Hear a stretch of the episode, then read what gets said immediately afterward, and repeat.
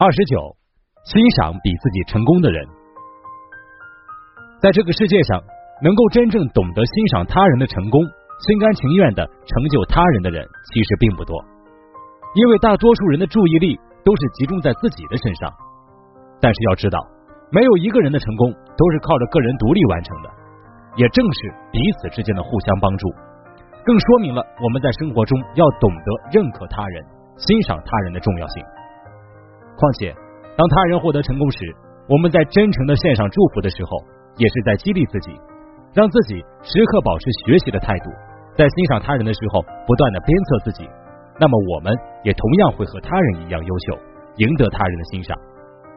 我们先来看一个小故事：一八五二年的秋天，屠格涅夫在斯帕斯科耶打猎的时候，无意间在松林中捡到了一本皱巴巴的《现代人》杂志。出于职业习惯，他随手翻了几页，忽然被一篇名为《童年》的小说吸引了。尽管这篇小说的作者是一个初出茅庐的无名小辈，但屠格涅夫却十分欣赏他。回去后便四处打听作者的住处，后来得知作者的身世有些悲惨，很小就失去了父母，是由姑母抚养照顾长大的。屠格涅夫更是给予了极大的同情和关注。作者姑父得此事后。便写信告诉他，你的第一篇小说引起了很大的轰动，大名鼎鼎的作家屠格涅夫逢人就称赞你呢，还说你如果能继续写下去的话，将来的前途一定不可限量。作者收到姑母的信后，果然欣喜若狂。他本来因为生活的苦闷而随手写来打发时间的，并没有当作家的念头，但由于屠格涅夫的欣赏，竟一下子点燃了他心中的火焰。找回了自信和人生的价值，于是就这样一发不可收拾的写了下去，最终成为了具有世界声誉的艺术家和思想家。这个人就是写《战争与和平》《安娜·卡列尼娜》和《复活》的作家列夫·托尔斯泰。屠格涅夫本身就是有名的作家，但是他依然能放下身段，真心欣赏有成就的年轻人。并且愿意为了提携新人而日夜奔波，浪费自己的时间。相信如果没有屠格涅夫的话，也就不会有后来轰动文坛的列夫·托尔斯泰了。在社会生活中，我们每一个人都渴望得到他人的欣赏。既然如此，那么我们就应该在得到他人欣赏之前，先学会去欣赏他人。因为欣赏和被欣赏是相辅相成的。只有我们懂得欣赏他人，肯定他人。才能获得他人对我们的欣赏。就像爱默生说的：“人生最美丽的补偿之一，就是人们真诚的帮助了别人之后，同时也帮助了自己。”所以，我们无论在什么样的环境下，都要理性看待他人的成功，要懂得把他人的成功看作是对社会的贡献，而不是对我们权利的剥夺和地位的威胁。并且将他人的成功作为一条行为准则来规范激励我们自己，这样一来，我们也就会成为成功的人。比如春秋时期，管仲年轻的时候家里很贫穷，于是决定和好朋友鲍叔牙经营小买卖赚点小钱。虽然管仲出的本钱没有鲍叔牙多，但是到了分红的时候，他除了收到自己应得到的那一份，还收到了鲍叔牙赚的那一份。鲍叔牙手下的人就骂管仲贪得无厌，鲍叔牙却替他辩解说：“他家里人口多，开销大，我是自愿让给他的。”后来管仲当了小官，带兵的时候又总是胆小怕事，手下的士兵就对他特别不满。这时候鲍叔牙却站出来说：“管仲家还有老母亲，他是为了侍奉老母亲才爱惜自己的，并不是真的怕死。”鲍叔牙如此百般袒护管仲，就是因为他知道管仲是个不可多得的人才，只是还没有遇到机遇施展而已。所以管仲时常感慨说：“生我的是父母，了解我的是鲍叔牙呀。”就这样，他们成了莫逆之交。再后来，管仲在鲍叔牙的极力推荐下，成为了齐国的宰相，帮助齐桓公当上了春秋五霸之首。管叔牙真的很欣赏管仲，并对他百般袒护，就连齐桓公的重用都心甘情愿的让给了管仲。可见，欣赏他人时将有多大的气度与胸襟。俗话说：“人无完人。”我们每个人都有自己的长处和短处，所以我们千万不要妄自菲薄，也不能恃才傲物，因为这样只会将我们变得越来越平庸。而只有懂得欣赏他人的成功，才能像高山那样巍巍耸立，也才能让我们自己变得越来越强大。法国著名的大作家雨果曾说过：“世界上最宽阔的东西是海洋，比海洋更宽阔的是天空。”比天空更宽阔的是人的心灵。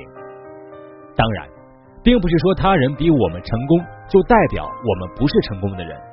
相反，如果我们懂得称赞他人，其实也是在尊重他人成功的果实，更是在尊重我们自己的成功。我们再来看一个小故事，在一个春暖花开的中午，克林顿·希拉里和父亲正在公园里散步，忽然。克林顿·希拉里发现了一个老太太穿着一件厚厚的羊绒大衣，脖子上还围着一条毛皮围巾，好像是在过滴水成冰的冬天。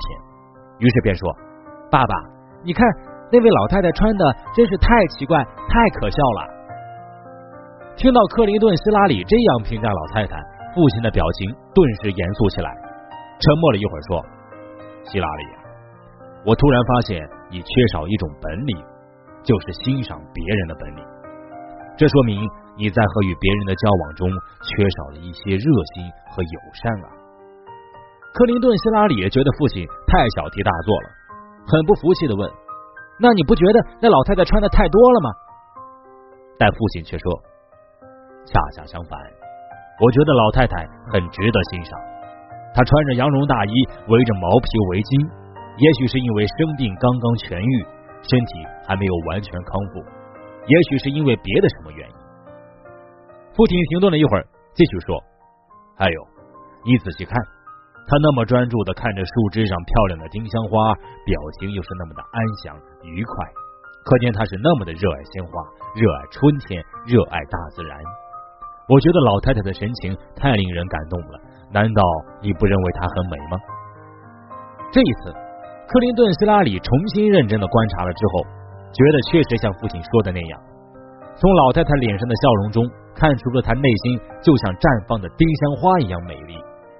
随后，父亲还领着克林顿·希拉里走到了老太太的面前，微笑着说：“夫人，您欣赏鲜花的神情真的很令我们感动，您让这春天变得更加美好了。”老太太听完后似乎有些激动：“啊谢谢，谢谢您啊，先生。”随后又从提包里取出了一袋小饼干，一边递给了克林顿·希拉里，一边夸赞的说：“这孩子真漂亮啊！”之后，父亲便教育克林顿·希拉里说：“渴望得到欣赏是人的本性，一定要学会真诚的欣赏别人，因为每个人都有值得欣赏的优点和特点。当你学会真诚的欣赏他人之日，就是你得到别人更多欣赏之时。”克林顿·希拉里也谨记父亲的教诲，从那之后，不管在遇到什么样的人，总是以欣赏的态度去看待他人。由此可见，如果当我们看他人不顺眼的时候，他人势必也看我们不顺眼；但如果我们用欣赏的目光去看他人时，那么他人也将以欣赏的眼神回应我们，随之也会对我们产生信任。而信任正是一切沟通的开始，就像克林顿·希拉里的父亲那样。用欣赏的眼光去看那位老太太，于是那位老太太也同样回应了一个欣赏的眼神。塞巴特勒也说过，懂得欣赏别人的人一定会被别人欣赏。所以说，无论是朋友之间还是同事之间，一定要懂得互相欣赏，因为只有互相欣赏，才能给彼此带来信任，才能驱使对方更加努力的完成我们的目标。既然我们知道了欣赏他人成功的重要性。那么，我们不妨运用欣赏他人的六大准则去欣赏他人，让我们在欣赏他人的时候也能够得到他人的欣赏。第一大准则，不管面对任何事情，我们一定要学会坦然面对。俗话说，天外有天，人外有人，所以我们要接受他人比我们更出色的事实，然后培养我们豁达的人生态度，坦然面对，为他人祝福。第二大准则。嫉妒并不可怕，我们要懂得将嫉妒化为动力。嫉妒藏在每个人的心里，我们要做的不是让嫉妒自由发展，而是学会将自己放在公平的位置上和他人竞争。不要将比自己成功的人看作我们的敌人，而应该看作驱使我们前进的动力。所以，只有我们学会把嫉妒转化为成功的动力后，和对方形成一个良性竞争，这样才有利于我们的进步。第三大准则，我们还要不断的认识自己。要想学会欣赏他人，就要先学会认识自己，知道自己的优点和不足，然后客观冷静的欣赏他人的优点和长处。而不是因为自己的无知而盲目夸赞，惹得对方反感，起到不好的效果。第四大准则，我们还要充分的了解他人，因为只有真正熟悉了一个人，我们才能慢慢知道关于对方的一切，也才能知道对方的弱点或者强点。我们也顺便可以学习对方的优点，弥补我们的不足之处。第五大准则，最重要的是，我们一定要懂得。尊重他人，这是因为，如果我们不懂得尊重他人的话，那么肯定也学不会欣赏他人。只有懂得尊重、欣赏他人的人，才能被对方当做竞争对手，也才能赢得对方的尊重和欣赏。第六大准则，我们一定要大度，要有容人之心。这个世界上没有任何人是完美无缺的，谁都有自己的缺点，包括我们自己。只是我们已经习惯了欣赏自己，才会对他人更加挑剔。所以我们在欣赏他人之前，一定要先让自己有一颗容人之心。只有这样，才能发现他人的优点，并且正确客观的对待我们的缺点。综上所述，我们只有能够欣赏他人的成功，善于发现他人的优点，才能好好的利用这些优点为我们服务。况且，我们每个人。都是需要被肯定的，人与人之间的情感也都是通过欣赏而出现的。因此，面对他人的成功时，让我们少一些嫉妒啊，多一些掌声和祝福吧。因为只有这样，我们才能真正的欣赏他人，同时也能成为值得他人欣赏的对象。最后啊，我们来总结一下，欣赏比自己成功的人需要注意的点。首先，我们要正视自己的缺点。和他人的长处，面对比自己成功的人，要给予祝福；面对自己不足，也要虚心请教。其次，我们一定要熟练掌握这些小技巧，知道在面对比我们成功的人时，应该怎么做，才能既让对方舒服，又能表现出我们的豁达和胸襟。其实，在生活中，我们总是缺少一双发现和欣赏他人优点的眼睛。那么，就希望大家今后能够发现周围人身上的美，并清醒的认识到自身的缺点，积极的改正，走好接下来人生中的每一段路。